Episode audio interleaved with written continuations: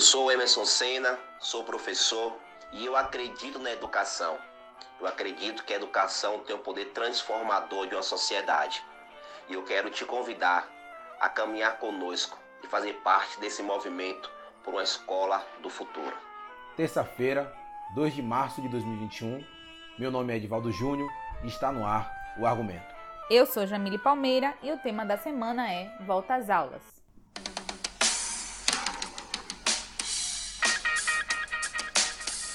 Há um pouco mais de um ano, o Brasil registrou o seu primeiro caso de coronavírus.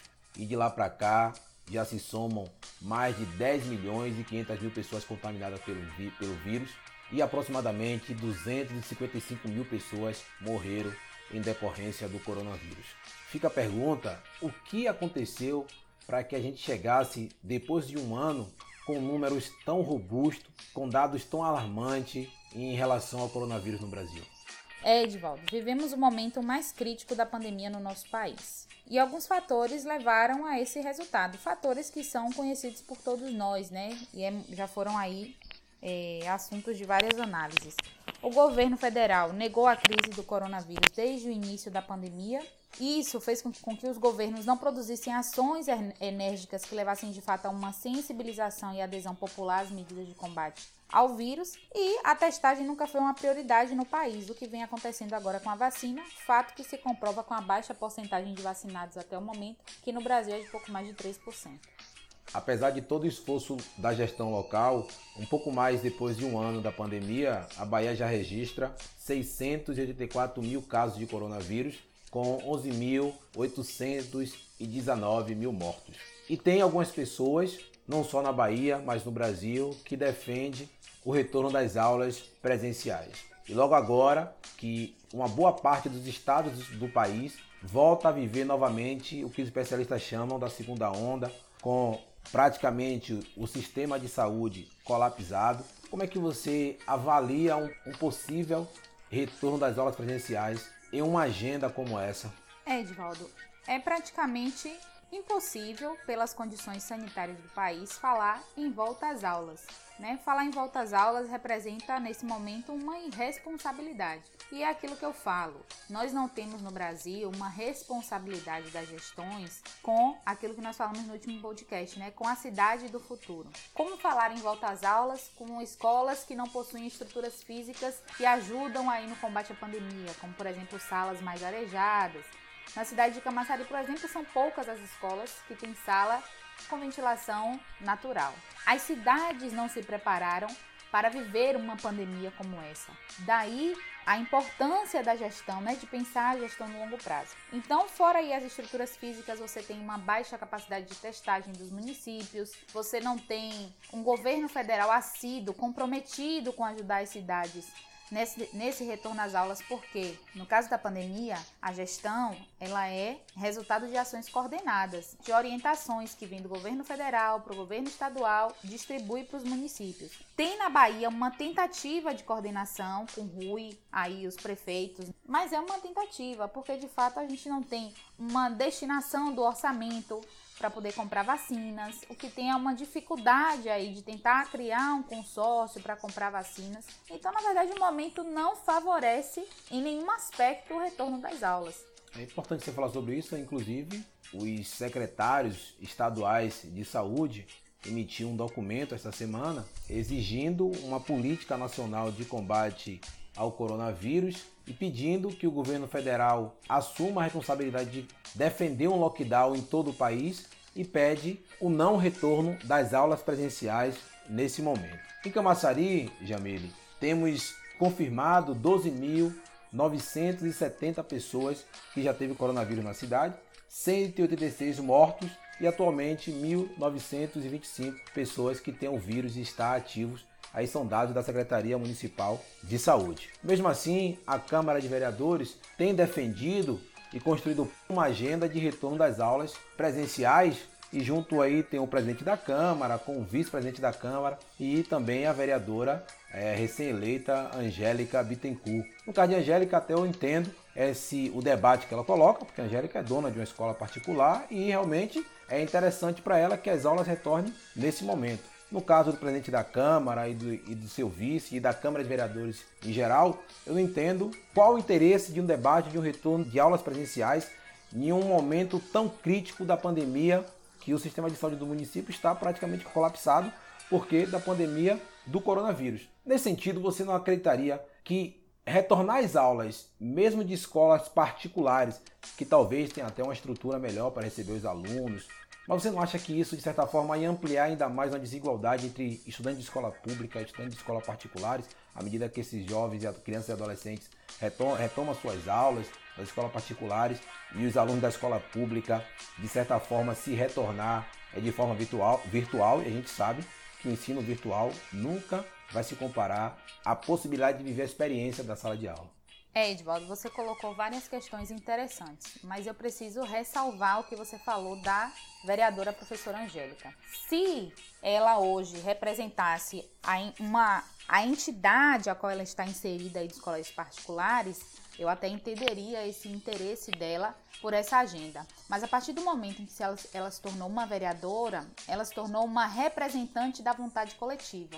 A grande maioria dos alunos da nossa cidade não são alunos de rede particular. Então, se ela defende o debate da pauta da volta às aulas, não deveria ser a partir dessa ótica, porque não é um olhar que agrega a realidade da nossa cidade. Que é um grande equívoco da Câmara de Vereadores tentar colocar a volta às aulas como uma agenda política porque a gente vai cair no mesmo problema que a gente caiu há sete meses atrás com a reabertura prematura do comércio. Né? Já falávamos dessa tragédia anunciada que era reabrir o comércio prematuramente, porque isso nos levaria aí a uma segunda onda de contágios ainda mais intensa do que foi a primeira, resultado daquilo que a gente já falava, a nossa pouca capacidade de testar, a demora para esses resultados chegarem, então a gente fica dias e dias acumulando dados. Então, um grande equívoco tentar se discutir volta às aulas sem se discutir a verdadeira realidade do município. Para atender aqui a agenda e é o que eu falo sempre. A sociedade precisa ter um papel mais ativo no debate político que se constrói na cidade. Então eu falava hoje que é difícil você pegar uma estrutura como a da prefeitura limitada para, de certa forma, contrapor os anseios de 300 mil habitantes sem fazer de fato um processo de sensibilização. Então aqui agenda, esse debate político de volta às aulas atende mais uma agenda de interesses econômicos, guiado aí pelos sindicatos de comerciários, dos próprios donos de escolas particulares. Esse movimento é muito mais guiado por esse setor, por esse grupo de pressão, por esse grupo de interesse, do que da própria cidade em si. É importante até reforçar, né, Jamil, que de acordo com o Senado, com a pandemia, aproximadamente 20 milhões de, pessoas, de crianças e adolescentes ficaram fora das aulas em todo o Brasil. Dizer que nós, enquanto professores, pesquisadores, acreditamos na educação e defendemos sim que os estudantes devam estar na escola.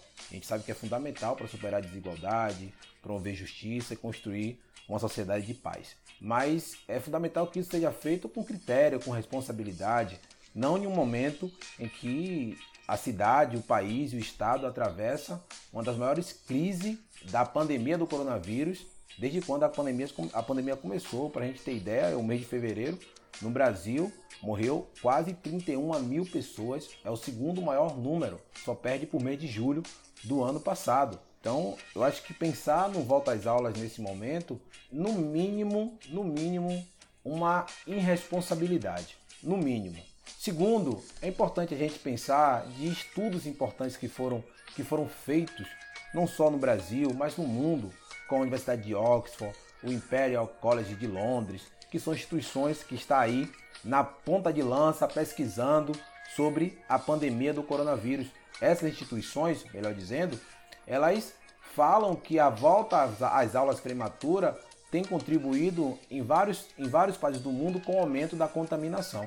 Segundo a Universidade de Oxford, a cada 20 estudantes contaminados, esse grupo pode contaminar outras 80 pessoas. E segundo o Imperial College de Londres, a maioria dos novos casos que surgiram na Inglaterra de coronavírus estavam na escola. Por esse motivo, a Inglaterra também mandou as crianças de volta para casa. Então, eu quero ouvir aqui o que pensa também o professor, o professor Emerson, sobre a possibilidade do retorno das aulas presenciais aqui na cidade de Camaçari.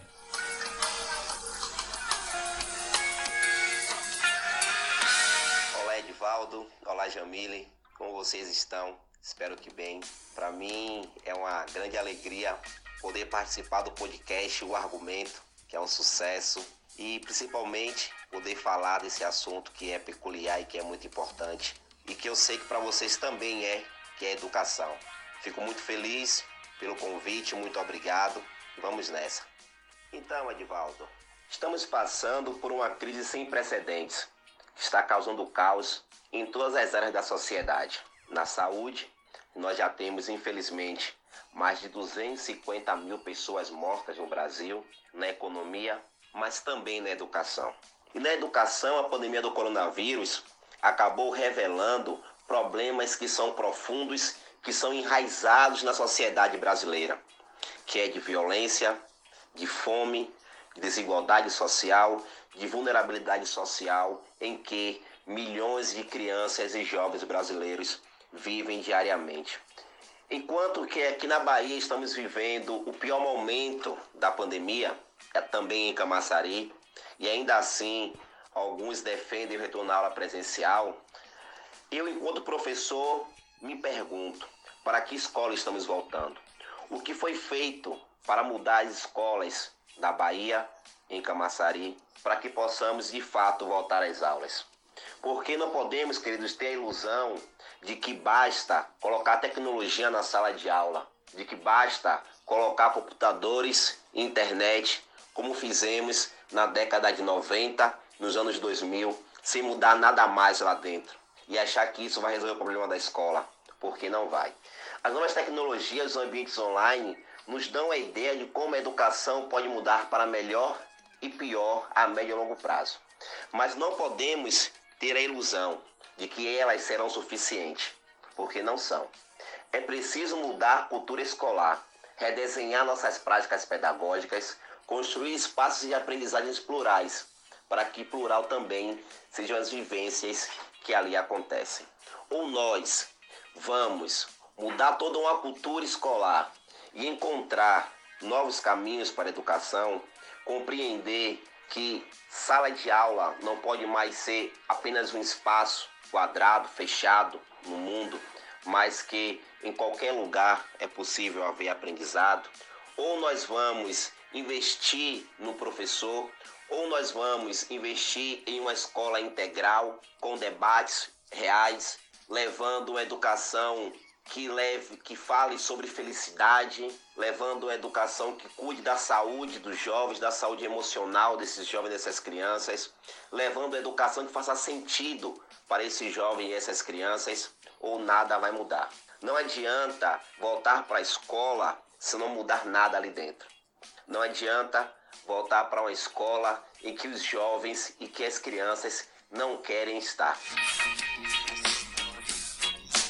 Então, Jamile, de acordo com o professor, ele está muito preocupado com não só com o retorno das aulas, mas muito mais para que escola essas crianças irão retornar. Você acha que o Estado, o município e até o Brasil perdeu a oportunidade, perderam a chance de poder reformular a estrutura, a pedagogia de ensino, o local de aprendizado dessas crianças, para que agora eles, eles tivessem realmente condições de retomar as aulas presenciais?